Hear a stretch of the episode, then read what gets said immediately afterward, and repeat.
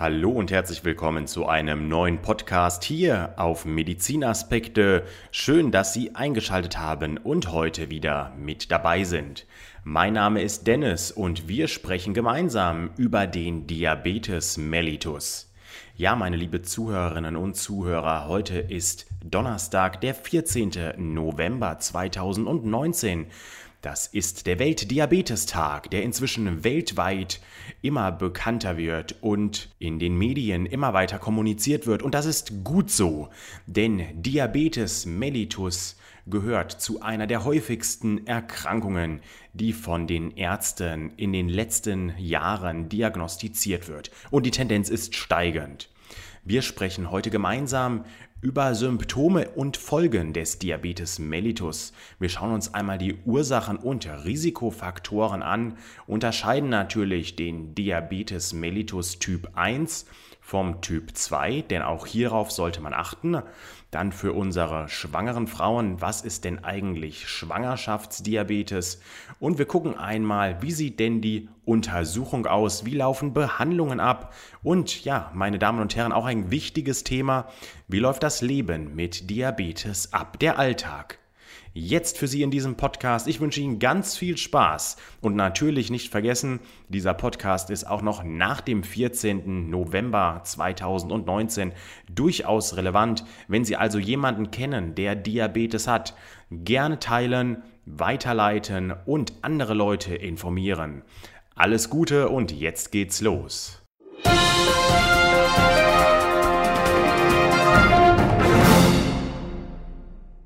Ja, ich hoffe, Sie haben es sich bequem gemacht, zu Hause, im Auto oder wo immer Sie auch gerade sind, vielleicht sogar im Flugzeug.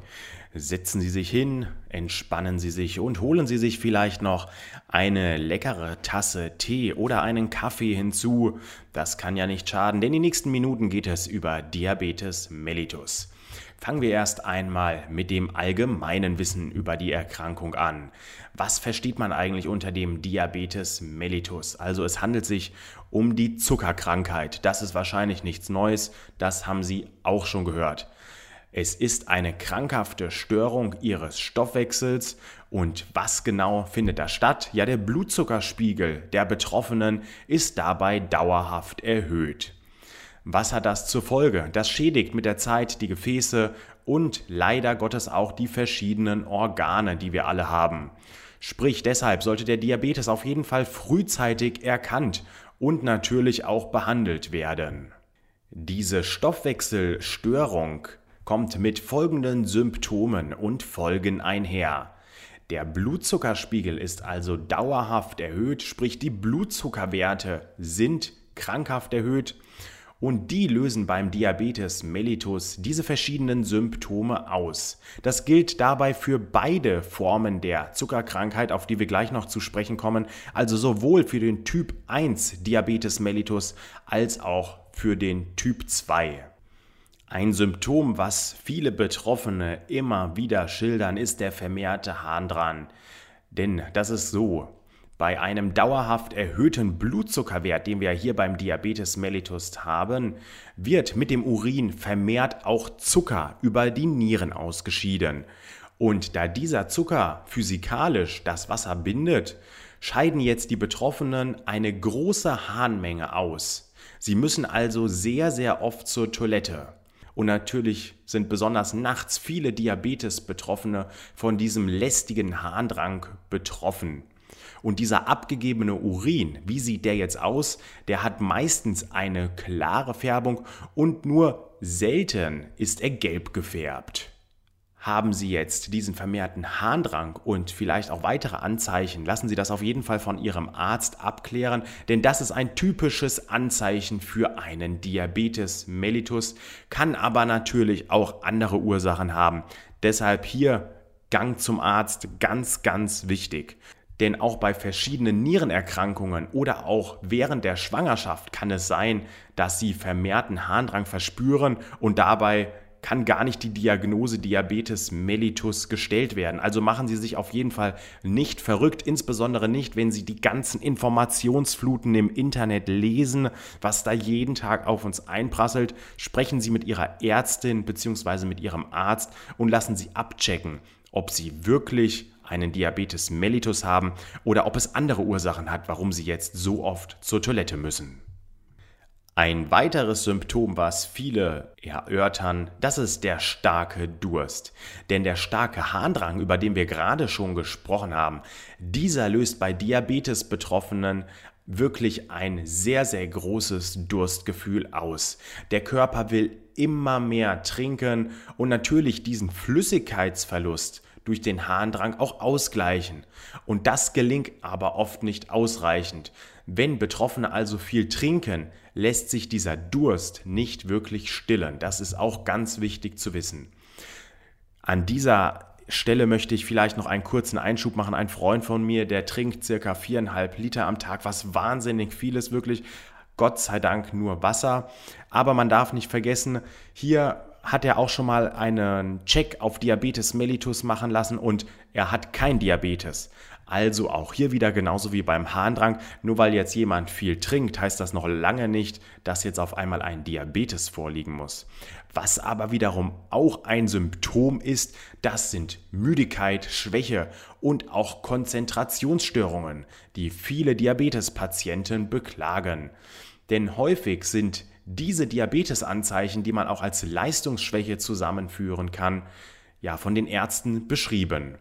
Bei Zuckerkranken ist es nämlich so, dass zwar viel energiereiche Glucose jetzt im Blut vorhanden ist, diese kann aber nicht in die Zellen gelangen, um dort auch verwertet zu werden. Und gerade da brauchen wir ja diesen Zucker, um Leistung zu bringen. Unsere Zellen, das sind die Kraftwerke unseres Körpers und sie benötigen den Zucker. Wenn der aber nicht da ist, ja, dann kann halt auch keine Leistung erfolgen. Und so entsteht innerhalb der Zellen ein sogenannter Energiemangel, von dem wir hier sprechen. Die Folge ist natürlich, dass sich die Patienten ganz klar kraftlos fühlen und auch körperlich sind sie weniger leistungsfähig. Die meiste Glucose, die wir übrigens am Tag verbrauchen, ja, was denken Sie, wo fließt die hin? Also Glucose ist Zucker, den brauchen wir im Gehirn für unsere Denkleistungen. Und ein Glukosemangel, der beeinträchtigt deshalb die normale Gehirnfunktion. Wir sind also nicht mehr so fit im Köpfchen. Es kann zu Konzentrationsschwächen kommen und Müdigkeit und in schweren Fällen auch zu Bewusstseinsstörungen und schließlich auch zu einem Koma, was dadurch ausgelöst werden kann. Ein weiteres Symptom sind die Sehstörungen, denn bei einem nicht ausreichend behandelten Diabetes mellitus ist der Blutzuckerspiegel nicht nur stark erhöht, über was wir ja schon gesprochen haben, sondern der schwankt auch wirklich jeden Tag sehr, sehr stark. Und diese Schwankungen sind dafür verantwortlich, dass die Linse in unserem Auge aufquellen kann. Dadurch verändert sich dann die optische Brechkraft und dementsprechend auch die Sehschärfe. Es kommt also zu einer Sehstörung. Wenn Sie das verzeichnen, gehen Sie vielleicht auch einmal zu Ihrem behandelnden Augenarzt, lassen das da abchecken. Vielleicht kann er auch schon weitere Untersuchungen durchführen und Ihnen dann weiterhelfen, ob es sich vielleicht um einen Diabetes handelt, ob er auch diese Anzeichen erkennt oder ob etwas anderes dahinter steckt. Ja, wichtig ist auch das Thema Juckreiz und trockene Haut, denn manchmal löst der Diabetes wirklich Juckreize aus und sehr trockene Haut kann auch ein Zeichen für einen Diabetes mellitus sein. Dieser ist darauf zurückzuführen, dass wir hier diesen angesprochenen Flüssigkeitsverlust haben mit den gesteigerten Harnausscheidungen. Und das Ganze kann auch dazu führen, dass jetzt ein Juckreiz auftritt, der erhöht ist und sie von trockener Haut geplagt sind. Das geschwächte Immunsystem möchte ich noch an dieser letzten Stelle jetzt erwähnen. Dann sind wir mit den Symptomen durch.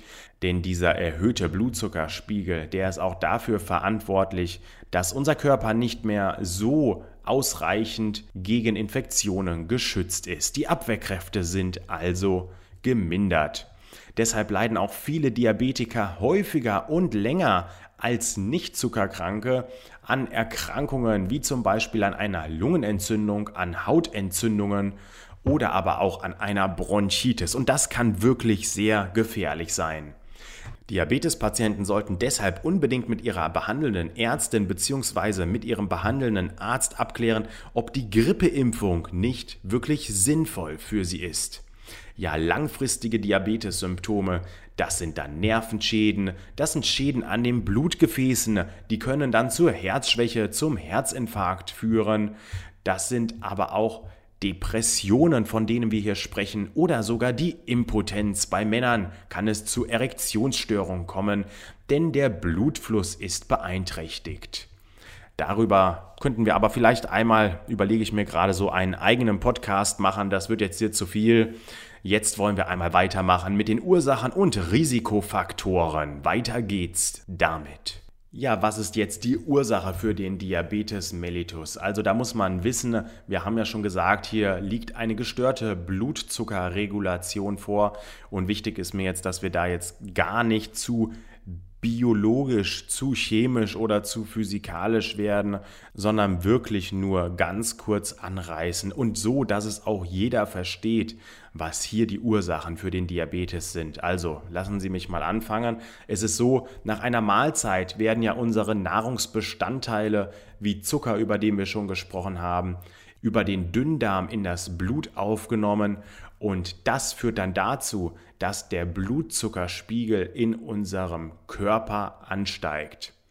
Das regt dann wiederum die bestimmten Zellen der Bauchspeicheldrüse zur Ausschüttung von Insulin an. Ja, Sie wissen, Insulin ist auch eines dieser Buzzwords, die mit Diabetes mellitus in Verbindung stehen.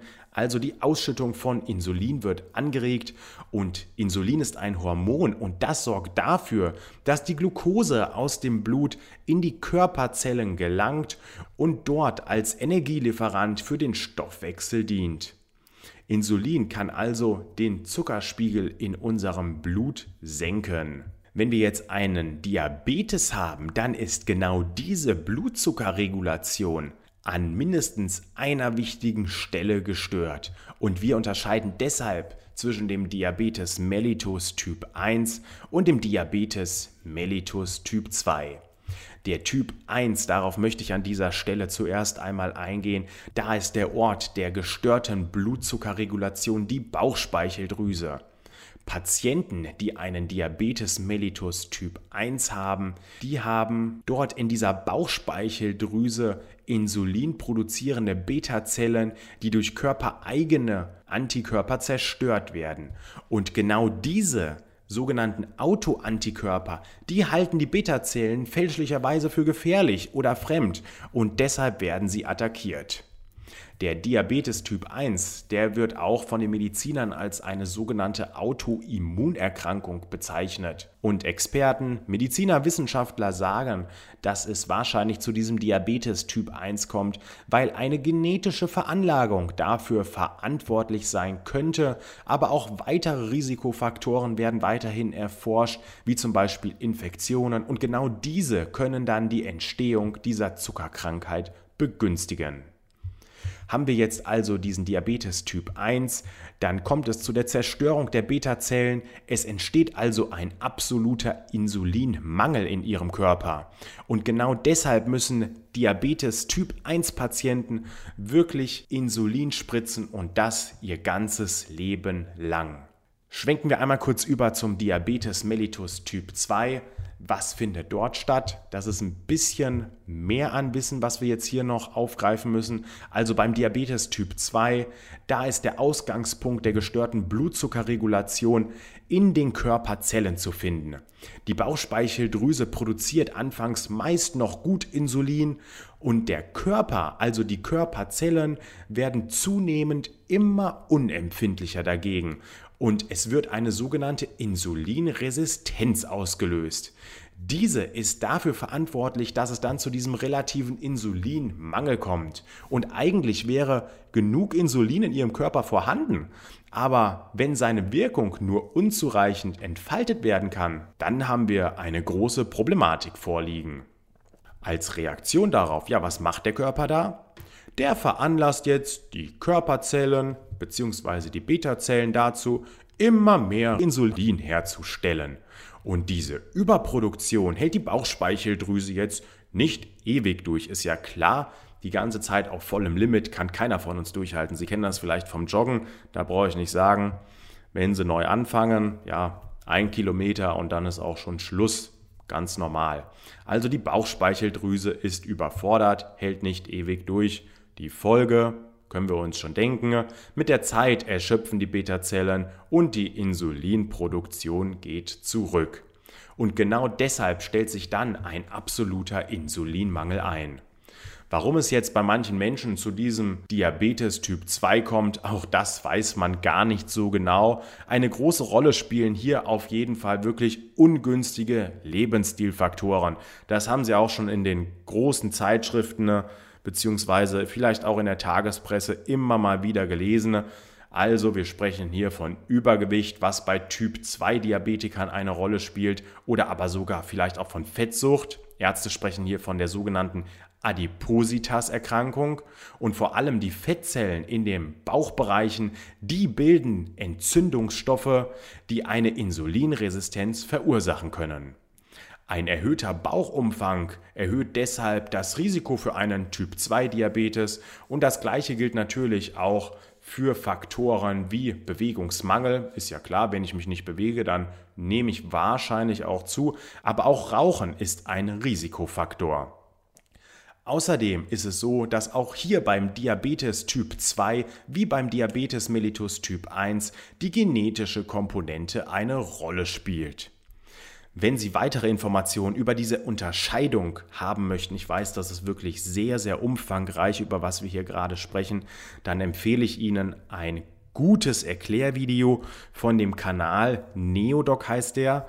Dort bekommen Sie noch einmal in drei bis vier Minuten in einem Video erklärt, was denn jetzt der Unterschied zwischen Diabetes Typ 1 und Diabetes Typ 2 ist. Das Ganze ist so ein bisschen grafisch animiert. Schauen Sie einfach mal rein. Bei unserem Kooperationspartner ist natürlich kostenlos das Video ganz klar auf YouTube für jedermann zugänglich. Von Neodoc Diabetes Typ 1, Typ 2 der Unterschied.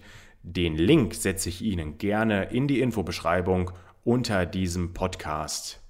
Ja, und gerade zu Beginn des Podcasts habe ich auch schon angekündigt, wir wollen auch mal über den Schwangerschaftsdiabetes sprechen.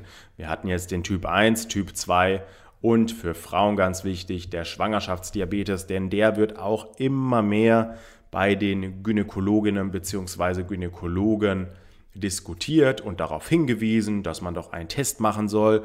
Dann sagt wiederum die Mutter zu ihrer Tochter, was, du machst einen Test zum Schwangerschaftsdiabetes, sowas gab es bei mir vor 30 Jahren überhaupt nicht. Was ist das denn jetzt wieder? Deshalb kurze Info zum Schwangerschaftsdiabetes. Einige Frauen, die werden während ihrer Schwangerschaft vorübergehend zuckerkrank. Das Ganze kann sich dann nach der Schwangerschaft natürlich widerlegen, deshalb vorübergehend. Und die Mediziner, die Ärzte, die sprechen dann von einem sogenannten Gestationsdiabetes. Und was ist das Ganze? Also in der Schwangerschaft werden vermehrt Hormone ausgeschüttet. Das haben wir auch schon gehört. Und diese Hormone sind Gegenspieler des Insulins.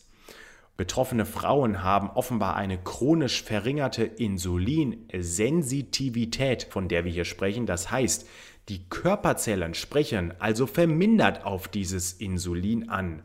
Und das verstärkt sich noch im Laufe der Schwangerschaft. Wenn Sie jetzt Übergewicht haben oder aber auch schon Diabeteserkrankungen in der Familie, dann erhöht sich hier das Risiko für einen Schwangerschaftsdiabetes.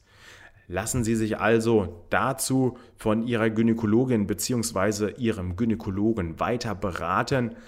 Wenn Sie sich nicht sicher sind, dann holen Sie sich vielleicht noch eine Zweitmeinung ein. Ich bin der Meinung, das kann generell nicht schaden.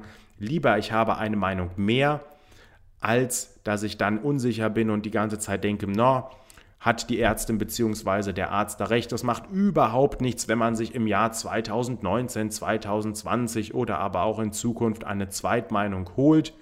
Das ist gang und gäbe und wenn man sich mit Ärzten auf Kongressen unterhält, dass es wirklich auch dort gang und gäbe, dass wenn ein Arzt eine Diagnose bekommt, er selber noch einmal zu einem weiteren Mediziner geht und dort noch einmal nachfragt, was seine Meinung ist. Kann also nie schaden, nicht nur wenn Sie das nicht im ärztlichen Umfeld nur machen, sondern auch noch in weiteren Umfeldern, Zweitmeinung holen. Mein Tipp an dieser Stelle, auf jeden Fall machen. Gut, puh, einmal kurz durchatmen. Das war dieser wirklich schwierigere Teil, möchte ich sagen, wo wir einmal über die Ursachen gesprochen haben, aber auch über die Symptome. Und jetzt wollen wir einmal über die Untersuchung und die Diagnose sprechen. Wie wird der Diabetes mellitus denn jetzt von Ihrer Ärztin bzw. Ihrem Arzt festgestellt? Zuerst einmal ist wichtig zu wissen, zu welchem Arzt gehe ich überhaupt. Da kann ich auf jeden Fall erst einmal zu meinem Hausarzt gehen. Die oder der checken das dann ab. Oder ich sage gleich, okay, ich gehe zu einem Facharzt für innere Medizin oder aber auch für Endokrinologie, so heißt das Ganze. Und dann werde ich vielleicht noch weiter zu einem Facharzt überwiesen. Aber der erste Ansprechpartner, das ist auf jeden Fall erst einmal mein Hausarzt. Dort kann das Ganze abgeklärt werden. Die überwiegende Mehrzahl aller Zuckererkrankungen, die auf den Typ-2-Diabetes entfällt, diese entwickelt sich aber nur schleichend. Das heißt, wenn Sie jetzt zum ersten Mal beim Hausarzt sind und sagen, Mensch, habe ich überhaupt Diabetes? Auf diese Idee kommen ja die meisten überhaupt nicht, sondern meistens ist es ja wirklich so, dass das dann der Arzt feststellt, wenn es schon soweit ist. Aber ähm, ja, wie gesagt, viele Symptome sind schleichend. Der Typ-2-Diabetes entwickelt sich auch erst mit der Zeit. Und deshalb wird nicht gleich zu Beginn auch gleich die Diagnose vom Arzt gestellt. Viele Symptome wie die Müdigkeit oder die Sehstörung, von der wir gesprochen haben, die werden bei dem Patienten gar nicht mit dem Zuckerstoffwechsel in direkten Zusammenhang gebracht. Denn daran denkt man ja eigentlich gar nicht so, ja? Wenn Sie aber über eine lange Zeit ohne ungewohnte körperliche Belastung oder oft quälende Durstgefühle deutlich mehr trinken sollten, dann sollten Sie auf jeden Fall einmal zu Ihrem Arzt gehen. Es ist auch wirklich so, wenn Sie jetzt häufiger zur Toilette gehen müssen, also große Mengen an Wasser lassen müssen, auch nachts, auch dann gehen Sie zu Ihrem Arzt. Wie sieht das Ganze aus? Fühlen Sie sich oft körperlich schwach oder müde? Gehen Sie zu Ihrem Arzt. Und wenn Sie bereits in Ihrer Familie Diabetes-Betroffene haben und die Zuckerkrankheit ist hier nicht neu, auch dann wirklich gehen Sie zu Ihrem Arzt und lassen Sie sich hier einmal untersuchen. Es kommt jetzt bei Ihrem Arzt zu einem Gespräch und zu einer körperlichen Untersuchung. Das Gespräch, das ist die sogenannte Anamnese. Hier erzählen Sie also etwas über sich, über Ihren Alltag, über die Krankengeschichte, wenn Sie vielleicht schon Symptome verspürt haben. Und Ihr Arzt befragt Sie erst einmal etwas genauer zu den Symptomen. Diese schildern Sie wiederum und darauf kann dann eine weitere Untersuchung folgen. Informieren Sie auch Ihren Arzt darüber, ob Sie vielleicht in letzter Zeit Bluthochdruck hatten. Wurde der schon von einem anderen Arzt festgestellt? Ich meine, wenn Sie bei einem Arzt neu sind, bei einem Facharzt, bei einem sogenannten Diabetologen zum Beispiel, dann kann der ja gar nicht wissen, ob Sie jetzt Bluthochdruck hatten, haben oder nicht. Deshalb informieren Sie immer Ihren Arzt, egal welchen auch, über andere Erkrankungen. Setzen Sie sich einmal zu Hause in Ruhe hin. Wenn Sie Erkrankungen haben, schreiben Sie diese auf und nehmen Sie diesen Zettel mit und sagen Sie, gucken Sie mal, Herr Doktor, Frau Doktor, ich habe hier das, das, das, das sind die und die Medikamente, die ich auch einnehme und das hat sich jetzt an Symptomen vielleicht bei mir entwickelt im Laufe der Zeit. Im Anschluss folgt dann die körperliche Untersuchung, die sieht also so aus, dass erst einmal eine Messung stattfindet, nämlich vom Blutzucker und vom sogenannten HbA1c-Wert. Wichtig ist für die Patientinnen, dass sie bitte nüchtern kommen sollten. Denn beim Diabetes mellitus hat die Messung der Blutzuckerwerte verständlicherweise eine hohe Aussagekraft und sehr wichtig ist dabei, dass sie nüchtern sind. Es wird also morgens oder nach einem sogenannten Nahrungsverzicht von mindestens acht Stunden der Blutzucker und der HbA1c-Wert gemessen. Eine einzige Messung reicht hier aber meistens nicht aus, um die Diagnose Diabetes wirklich feststellen zu können. Sie sollten also mehrmals kommen zu dieser Messung zum nüchternen Blutzuckermessen an verschiedenen Tagen. Das ist mit ein bisschen Aufwand verbunden, aber nur so kann wirklich sichergestellt werden, ob jetzt ein Diabetes vorliegt oder nicht.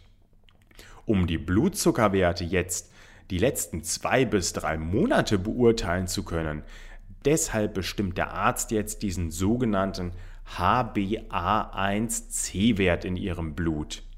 Der wird auch Langzeitblutzucker genannt und der ist wichtig für die Diagnosestellung des Diabetes. Alles weitere besprechen Sie am besten mit Ihrem Arzt, damit wir jetzt einmal weitermachen mit der nächsten Untersuchung, die stattfinden kann. Das ist nämlich der orale Glukosetoleranztest, abgekürzt auch mit dem schönen vier Buchstaben OGTT. Bei Verdacht auf eine Zuckerkrankheit ist es jetzt nämlich so, dass auch ein zweiter Test gemacht wird, der orale Glukosetoleranztest und der wird auch Zuckerbelastungstest oder Glukosebelastungstest genannt. Was steckt dahinter?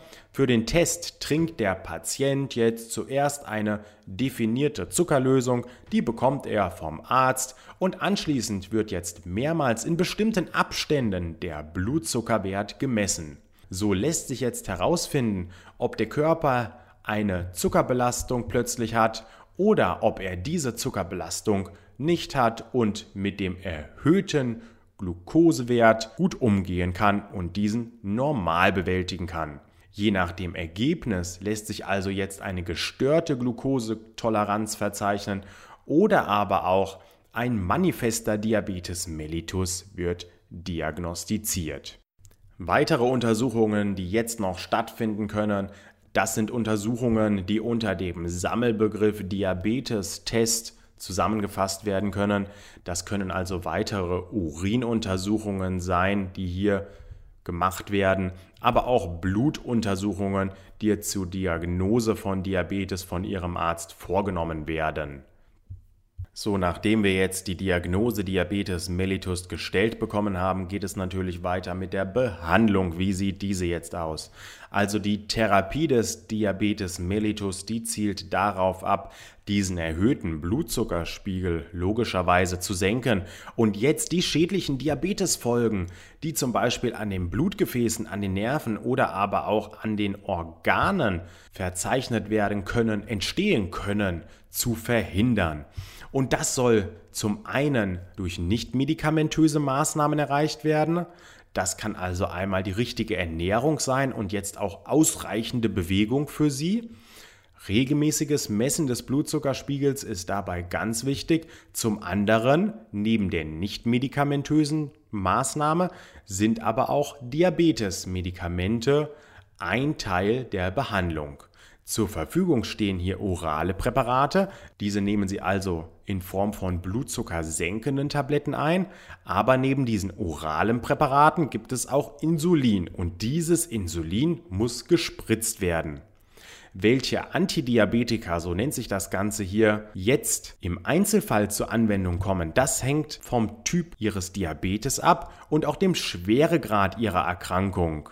Deshalb ist es wichtig, dass Sie hier ihrem behandelnden Arzt vertrauen und sie gemeinsam die für sie richtige Diabetestherapie zusammen herausfinden. Weiter wichtig ist bei der Therapie auch die Diabetes-Schulung. Ganz, ganz wichtig. Sie als Patient sollten wirklich an Diabetes-Schulungen teilnehmen, auch wenn man darauf jetzt nicht unbedingt immer Lust hat, aber es kann helfen, wirklich wichtiges Wissen über die Erkrankung zu bekommen, über Symptome und auch über Folgen sowie die Behandlungsmöglichkeiten, die Ihnen zur Verfügung stehen. Und außerdem lernen Sie jetzt in einer Diabetes-Schulung, wodurch es zu plötzlichen Komplikationen wie zum Beispiel zu einem Unterzucker kommen kann, wie dieser ausgelöst wird und wenn Sie eine Komplikation haben, ja, dann lernen Sie auch, wie Sie sich wirklich in der jeweiligen Situation verhalten sollten. Wichtig ist auch, das sieht man jetzt immer mehr, ein Diabetes-Tagebuch zu führen. Denn natürlich können Sie dann erst einmal den Überblick behalten, wie hat sich mein Diabeteswert jetzt in den letzten Tagen, Wochen und Monaten verändert. Aber Sie können das Ganze auch Ihrem Arzt zeigen und sagen, schauen Sie mal, Frau Doktor, Herr Doktor, so sieht's aus. Das waren meine Blutzuckerwerte, die ich regelmäßig gemessen habe. Und für einen besseren Überblick, genau deshalb sollten Sie dieses Tagebuch führen. Dort werden also alle Messwerte protokolliert und Sie können auch andere wichtige Parameter eintragen, wie die Anwendung oder aber auch die Dosierung von Ihren Blutzuckertabletten bzw. Ihres Insulins. Besonders ratsam ist ein solches Diabetes-Tagebuch für Typ 1 Diabetiker. Und an dieser Stelle möchte ich einmal erwähnen, wir leben natürlich im digitalen Zeitalter. Das heißt, das Ganze muss ich nicht mehr in Form von Papier und Stift machen, sondern da gibt es jetzt auch Apps dafür. Das hat bisher noch keiner gewusst. Apps gibt es auch, darf natürlich nicht fehlen beim Diabetes. Deshalb informieren Sie sich einfach mal, fragen Sie Ihren Arzt vielleicht, Mensch, was empfehlen Sie mir denn für eine App?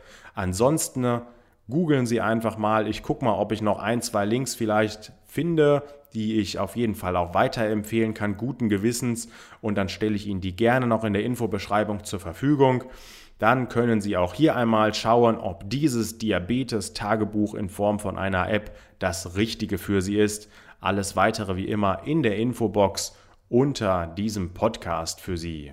Jetzt lassen Sie uns noch einmal über den Alltag mit der Diabetes-Diagnose sprechen, denn wichtig ist natürlich das Thema Ernährung. Also eine vielseitige und ausgewogene Ernährung ist für jeden Menschen wichtig besonders aber für unsere Diabetespatienten. Es gilt hier, diese massiven Blutzuckerspitzen nach unten zu bekommen, sie zu vermeiden und nach dem Essen plötzliche Unterzuckerungen auch zu vermeiden. Ganz, ganz wichtig. Und deshalb sollten Patienten nach der Diagnose Diabetes wirklich umgehend eine individuelle Ernährungsberatung erhalten. Das Ganze ist meistens, soweit ich informiert bin, von den Krankenkassen auch kostenfrei bzw. bezuschusst. Informieren Sie sich da einmal bei Ihrer gesetzlichen Krankenkasse. Schauen Sie einfach mal, was dort angeboten wird. Das Ganze nennt sich Ernährungsberatung, von dem wir hier sprechen. Und so schlimm, wie sich's anhört, ist es gar nicht, denn es bringt ja wirklich etwas, wenn man sich mal darüber im Klaren wird, was uns die Industrie dort in den Supermärkten in die Regale stellt, was dort drinnen enthalten ist und warum es wirklich sinnvoll sein kann, sich doch einmal ein paar Minuten länger am Tag in die eigene Küche zu stellen und dort etwas Leckeres zu brutzeln. Also wenn Patienten die individuelle Ernährungsempfehlung konsequent umsetzen, dann können sie auch wesentlich dazu beitragen, dass ihre Blutzuckerwerte jetzt gesenkt werden und sie diese unter Kontrolle halten. Und genau deshalb ist es so wichtig, die Ernährung mit in die Therapie einfließen zu lassen. Ein wirklich wichtiger Punkt, der nicht hinten runterkippen sollte. Und was die Broteinheiten hier bei der Ernährung für eine Rolle spielen, das besprechen wir einmal in einem extra Podcast. Ansonsten informieren Sie sich schon einmal in einer Ernährungsberatung darüber und sagen Sie, hey, was verstehe ich eigentlich unter den Broteinheiten? Was hat das mit meinem Diabetes mellitus zu tun? Und warum ist es so wichtig, in Broteinheiten zu rechnen? Weiter geht's jetzt mit dem Diabetes und Sport nach der Ernährung. Auch wichtig, Sport. Das heißt jetzt nicht, dass Sie anfangen müssen, jeden zweiten Tag ins Fitnessstudio zu rennen und jeden Tag fünf bis zehn Kilometer zu laufen, damit sie in einem Jahr am Halbmarathon teilnehmen können.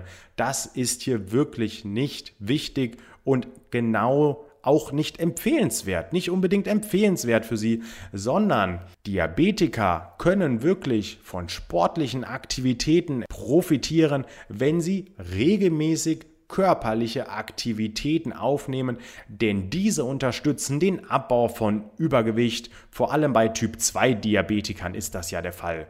Übergewicht ist hier oft die Hauptursache, warum die Körperzellen vermindert auf Insulin ansprechen. Und wenn wir dieses Übergewicht jetzt wegbekommen, dann ist die Chance, dass der Diabetes nicht mehr da ist, beziehungsweise nicht mehr allzu kräftig da ist, nicht mehr in diesem Umfang so stark ist, auf jeden Fall gegeben. Und zweitens ist auch die Muskelarbeit wichtig, denn die steigert auch direkt die Insulinempfindlichkeit der Körperzellen.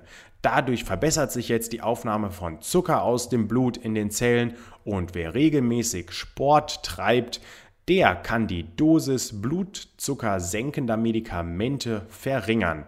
Das aber wirklich nur in Absprache mit Ihrem behandelnden Arzt. Nehmen Sie sich dort Zeit für, sprechen Sie in Ruhe mit Ihrem Arzt darüber, über Ihre sportlichen Ambitionen und lassen Sie sich wirklich in einem zuvor definierten Rhythmus kontrollieren und überprüfen von Ihrem Arzt, ob sich etwas verändert und wie sich jetzt der Sport auf Ihren Alltag und auf Ihren Diabetes auswirkt. Denn körperliche Aktivitäten, das ist der dritte Punkt, können auch unsere Lebensqualität und unser Wohlbefinden positiv beeinflussen. Natürlich auch negativ, wenn ich jetzt auf einmal Knieschmerzen bekomme, weil ich Sport mache, aber positiv auch dahingehend, dass wir uns fitter fühlen, dass wir morgens vielleicht schneller in die Gänge kommen, nicht mehr so abgeschlagen sind und vieles weitere. Diabetiker sollten deshalb für ausreichend Bewegung im Alltag und auch für regelmäßigen Sport sorgen. Das ist natürlich angepasst an das Alter, an die körperliche Fitness der jeweiligen Person und an den allgemeinen Gesundheitszustand. Ganz wichtig an dieser Stelle. Ja, jetzt lassen Sie uns noch zum Abschluss über den Krankheitsverlauf und Ihre Prognosen sprechen. Wie sieht es denn jetzt eigentlich aus, wenn ich die Diagnose Diabetes gestellt bekommen habe? Was ist dort für eine Prognose dann vorgesehen? Wie sieht diese aus? Also der Krankheitsverlauf zuerst einmal, der kann natürlich auch wie die Prognose sehr unterschiedlich sein. Die Patienten, die können aber bei allen Formen dieser Zuckerkrankheit jetzt einen positiven Einfluss auf ihren Krankheitsverlauf nehmen, wenn sie die Therapieempfehlungen von ihrer Ärztin bzw. ihrem Arzt gewissenhaft umsetzen. Denn das Ganze beugt dann weiteren Komplikationen vor und auch dem Risiko für Diabetes-Folgeerkrankungen. Nehmen Sie das also nicht auf die leichte Schulter von wegen, ach ja, wenn ich mich jetzt einmal spritze da, das macht ja nichts, das tut auch gar nicht so weh damit habe ich kein Problem, sondern schauen Sie, wie kann ich denn jetzt noch mehr dazu beitragen, dass auch in Zukunft nicht noch weitere Folgeerkrankungen dazukommen. Ob der Diabetes jetzt heilbar ist oder nicht, das hängt von der jeweiligen Form ihrer Erkrankung ab. Denn es ist wirklich so, der Typ 1 ist derzeit in der Regel eine unumkehrbare Diagnose. Beim Typ 2 hingegen kann zumindest in einem frühen Stadium eine konsequente Anpassung des Lebensstils die Krankheit deutlich lindern und dementsprechend auch die weiteren Komplikationen einschränken. Manchmal ist dann sogar keine weitere Therapie erforderlich, das Ganze können Sie aber am besten mit Ihrer Ärztin bzw. Ihrem Arzt besprechen. Und eine vollständige Diabetesheilung, die gibt es in der Regel nur beim Schwangerschaftsdiabetes, über den wir hier in diesem Podcast auch gesprochen haben. Meist findet der Körper der Frau dann nach der hormonellen Ausnahmesituation dieser Schwangerschaft jetzt wieder in den normalen Status zurück und der Diabetes verschwindet wieder bei schwangeren Frauen. Wie sieht die Lebenserwartung ab? Nun ja, das ist abhängig davon, ob sich jetzt der Blutzucker dauerhaft gut einstellen lässt und Sie Ihre Therapie konsequent verfolgen. Sehr, sehr gut auf jeden Fall. Aber ebenfalls haben auch einen großen Einfluss weitere Begleit- und Folgeerkrankungen wie der angesprochene Bluthochdruck oder aber auch erhöhte Blutfettwerte. Schauen Sie also wirklich, dass Sie hier eine bestmögliche Therapieversorgung von Ihren Ärzten bekommen. Nehmen Sie an den Diabetes-Schulungen teil. Schauen Sie, dass Sie Ihre Werte konsequent tracken bzw. in die Tagebücher eintragen, egal ob analog oder digital. Und tun Sie wirklich etwas dafür, dass Sie Ihren Diabetes unter Kontrolle haben und die Werte nicht zu arg entgleisen. Ja, und damit soll es das gewesen sein. Ich denke mal, das waren schon sehr, sehr viel Input. Wir sind natürlich lange, lange noch nicht am Ende. Wir können auch weiter über ja, den Alltag mit Diabetes sprechen. Da gibt es auch noch viel Stoff dazu. Es gibt auch noch weitere Folgeerkrankungen, wie zum Beispiel die diabetische Retinopathie. Wer sich hierfür interessiert, der sollte einmal auch auf YouTube gucken, diabetische Retinopathie. Ich werde Ihnen da auch nochmal ein Video verlinken. Da gibt es ja ganz schön und anschaulich erklärt, was versteht man eigentlich unter der diabetischen Retinopathie von Ärzten erklärt und was kann man dagegen machen, beziehungsweise was gibt es da schon für Behandlungsmöglichkeiten? Sprechen Sie darüber auch mit Ihrem Diabetologen, beziehungsweise wenn Sie schon in Behandlung sind, dann schauen Sie, dass Sie vom Diabetologen natürlich auch weiter überwiesen werden zu einem Ophthalmologen. Das ist dann der Augenarzt, denn die diabetische Retinopathie, das ist eine Netzhauterkrankung, von der wir hier sprechen und die hat Sehstörungen, von denen dann Patienten betroffen sind. Also diabetische Retinopathie, auch ganz wichtig. Ja, der diabetische Fuß, über den haben wir auch nicht gesprochen und, und, und vieles weitere. Meine lieben Zuhörerinnen und Zuhörer, ich glaube, es wird Zeit, dass wir uns dann noch einmal ja, Zeit nehmen. Wenn Sie weitere Infos haben wollen über den Diabetes mellitus, dann schauen Sie bis dahin schon einmal auf unserer Website www.medizin-aspekte.de nach. Gucken Sie unten in der Infobox die ganzen Beschreibungen und Links, die ich für Sie zusammengestellt habe. Sehr, sehr interessante Inhalte auf jeden Fall und wenn Sie Fragen haben, dann rufen Sie uns gerne an zum Ortstarif. Keine 0800er Nummer oder sonst was. Egal ob mobil oder aus dem Festnetz, wir sind für Sie erreichbar. Haben Sie Fragen? Haben Sie Meinungen zu diesem Podcast-Format? Was finden Sie gut? Was können wir vielleicht noch ein bisschen besser machen? Lassen Sie es uns wissen und rufen Sie uns an. Ich wünsche Ihnen alles Gute. Die Telefonnummer ist natürlich in der Infobox für Sie unten hinterlegt und würde mich freuen, wenn Sie diesen Podcast, wie am Anfang gesagt, auch weiterempfehlen anderen Diabetes-Betroffenen, die jetzt vielleicht gerade zum ersten Mal die Diagnose gestellt bekommen haben. Ich wünsche Ihnen, wie gesagt, alles Gute und bis zum nächsten Mal. Würde mich freuen, wenn Sie wieder dabei sind. Bis dann.